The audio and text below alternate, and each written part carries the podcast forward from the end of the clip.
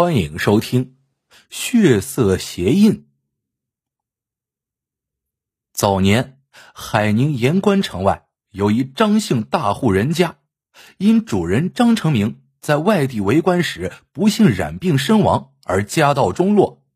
张成明的妻子没过多久也因悲伤过度而逝，张家就只剩下了一个儿子，叫做张进，每日里只靠做教书先生勉强度日。一日，张晋一人读书至深夜。忽然听到有人在外面轻轻敲打他的窗户，一个压得很低的声音在窗户外说道：“张公子，请开门，有一事相告。”张晋疑惑间起身开门，一个老者闪身进了屋。老者站定，低声说道：“张公子还认得老朽罗忠吗？你小时候……”我还抱过你呢。张进定睛一看，竟然是罗家的老管家罗忠。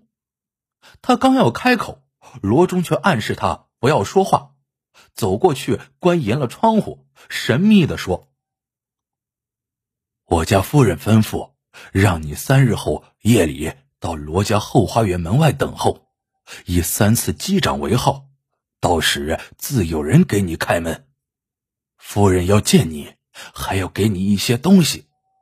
他要帮你早日许下聘礼，迎娶小姐过门，以免夜长梦多。原来，七日在张家鼎盛之时，曾与城北绸缎庄老板罗仁清家定下了一门亲事。罗家小姐罗西西今年已到了嫁人的年龄，只因张家衰落，张晋无力下聘礼。故此婚事一直拖着。罗仁清曾放出风声，说张家再不来下聘，他们就要退亲了。张晋真不相信会有这样的好事情，可罗忠却不和他多解释，说完就从背上解下一个包袱，里面是一套上好的衣服，让罗晋穿上试试，说道：“这可是小姐一针一线。”为公子缝制的。张晋听了这话，一股暖流从心底升起。罗中又道：“只是你鞋子太旧了，有些不配。这样吧，我给公子量一个尺码，让鞋匠做好了再给你送过来。”张晋深鞠一躬，说道：“罗管家，有劳你了。”罗忠笑了笑：“公子暂时不要声张，只怕言多必失。”说完，起身出门，消失在了茫茫夜色中。三日转瞬即过，这天晚上，夜色漆黑，天还下着雨。张晋穿戴完毕，只是罗中的新靴子迟迟不见送来。张晋无奈。只得挑出一双旧布鞋穿上，他撑起一把雨伞，孤身前往城北罗家。来到后花园门口，张晋一约击掌三声，门吱呀一声开了，一个家童闪身出来，说道：“是张公子吧？夫人、小姐已等候多时，快随我来。”家童领着张晋在花园里七弯八拐。好不容易才来到一座偏僻的小楼跟前，家童又击掌三下，一个丫鬟出来把张晋接进去了。张晋已有好些年不来罗家，这里都变得陌生了。来到一个房间，张晋见一个富贵女人端坐在堂上，忙上前行礼。夫人上前扶起，说道：“多年不见，模样都变了。”叙过家常，夫人拿出一包东西，打开一看，里面是一大堆银两和十几件首饰。夫人道：“贤婿，这是我们娘儿俩多年积下来的私房钱，你都拿去，速速前来下聘。”张晋面对如此美意，只有连声称是。夫人交代完毕，转身道。儿啊，你也出来见见自己的夫君吧。”里面应了一声，罗小姐从里面出来，快身来到张晋身前，道了一个万福。他只叫的一声“张公子”，便再也说不下去了。张晋与罗小姐只在小时候见过面，长大成人之后，这是第一次相见。他只觉得罗小姐婀娜多姿，让人有说不出的爱恋。夫人似乎想让他俩单独待一会儿，先悄悄退了出去。说了一会儿话，罗小姐起身羞答答的说：“张郎，你的鞋子旧了，前日罗管家给你做了一双新鞋子，放在我这里，你就穿了回去吧。”张晋换上新靴子，顾不得旧布鞋，喜滋滋的背上夫人相赠的包裹，和小姐依依惜别。他下楼后不见了夫人和丫鬟，又不敢声张，就直奔园门。不想园门已被紧锁，张晋只得爬上一棵树，翻墙而走。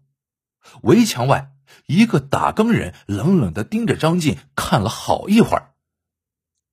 张晋一路小跑回到家里，倒头便睡。第二日，张晋尚在睡梦中，忽然被一阵震耳的敲门声惊醒。打开门，一群公差一拥而入，到处乱搜。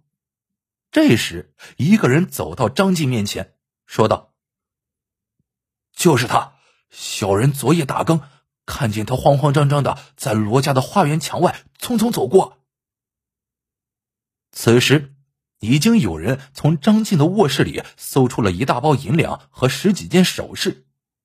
为首的捕快呵斥道：“张晋，现在人赃并获，你还有何话要说？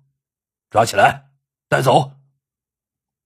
说完，一副沉重的铁链已经套在了张晋的脖子上。张晋一路大呼冤枉。县令刘元普本已离任，正在等候新县令上任，不想又接到大案。大堂之上，观者如云。刘县令开始公开审问张晋，他把惊堂木一拍，大喝道：“大胆张晋！”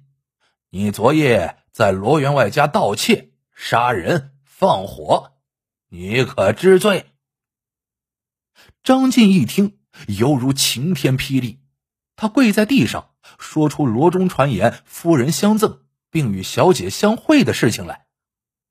刘县令传来罗中，罗中此时打着绷带，脸上有多处烧伤的痕迹。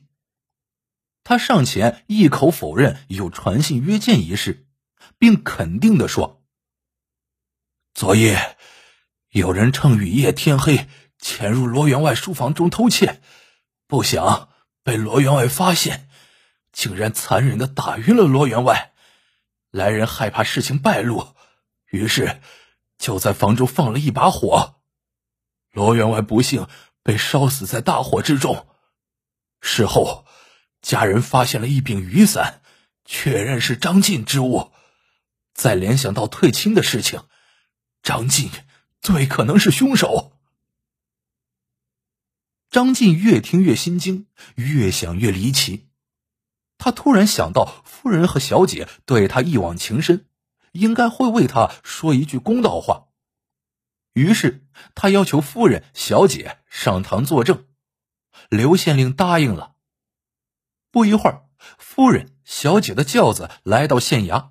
从里面缓缓走出两个身带重孝的女子，他们来到堂上跪下。夫人道：“请青天大老爷为我们伸冤。”张晋回头与他们打了个照面，不禁打起了寒战。原来眼前的夫人、小姐，并非昨天夜里的夫人和小姐。铁证如山。张晋在严刑之下，只得招供画押。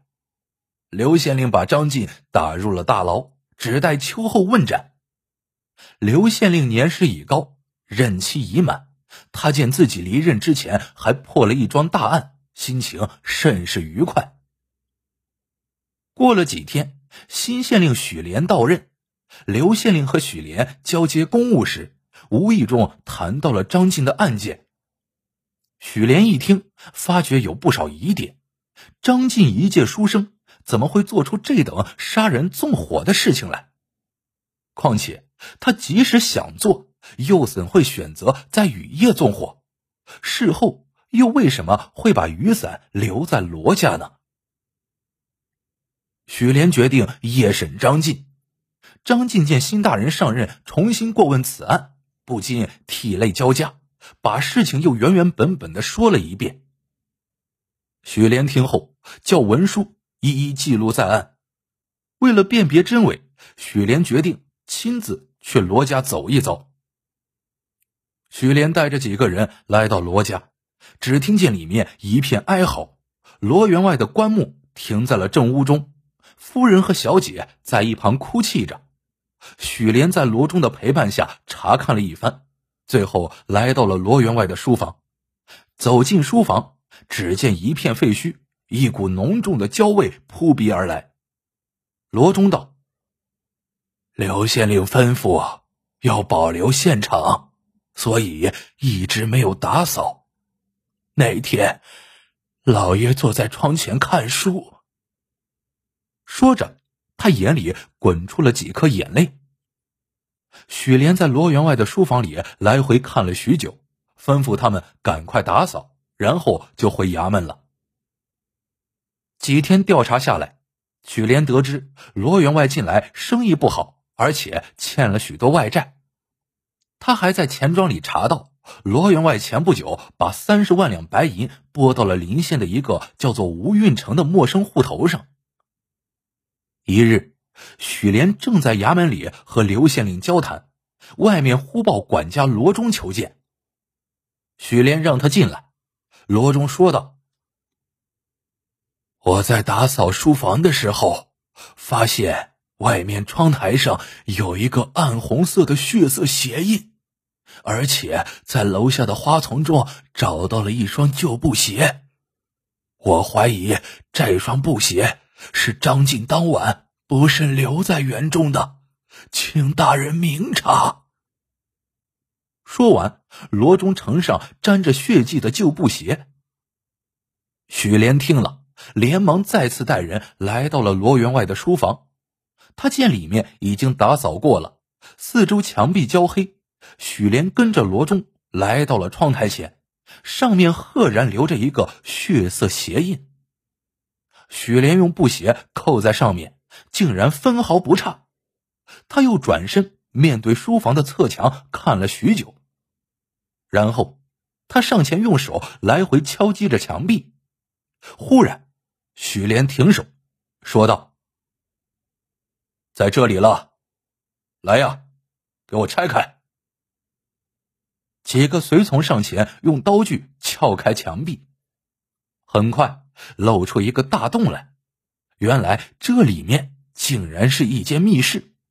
许莲大声喝道：“罗员外，出来吧，不然我可真要在这里放上一把火，把你烧死在里面了。”良久，里面慢慢走出一个人来，脸色苍白，全身颤动不已。罗员外恨恨的问。你怎么知道我躲在里面？许莲说道：“本来你安排的天衣无缝，张晋看来是在劫难逃了。尽管我知道本案有疑点，但始终找不到一个缺口，就只能对张晋一审再审。其目的就是想逼你们做出点什么事来，自露马脚。”今天总算是让我等到了。罗管家说发现了一个血色鞋印，我上次来过书房查看，并未在窗台发现过什么痕迹。难道是张晋在大牢中出来故意踩上去的吗？许莲说完，扭头看着罗管家。罗管家哀声道：“老爷。”都是我害了你呀！许莲又道：“上次来，我就发现书房的墙壁明显比其他的墙壁都要厚。后来我查过你的底细，最近生意不好做，你欠了不少债。前不久，却把三十万两的白银转移到临县一个叫做吴运成的人名下，而这个人根本就不存在。看来你是想等此事平息之后举家外迁，于是我就确认你还活着。为了躲掉巨债，诈死不算，你还要借婚事做诱饵陷害张晋。我只是不明白。张晋遇到的夫人和小姐到底是谁？罗员外干笑两声。对付这个小子，只要到青楼里叫个老妈妈和一个小女子就可以了。许莲摇了摇头，叹道：“害人终害己，现在。”你恐怕真的要家破人亡了。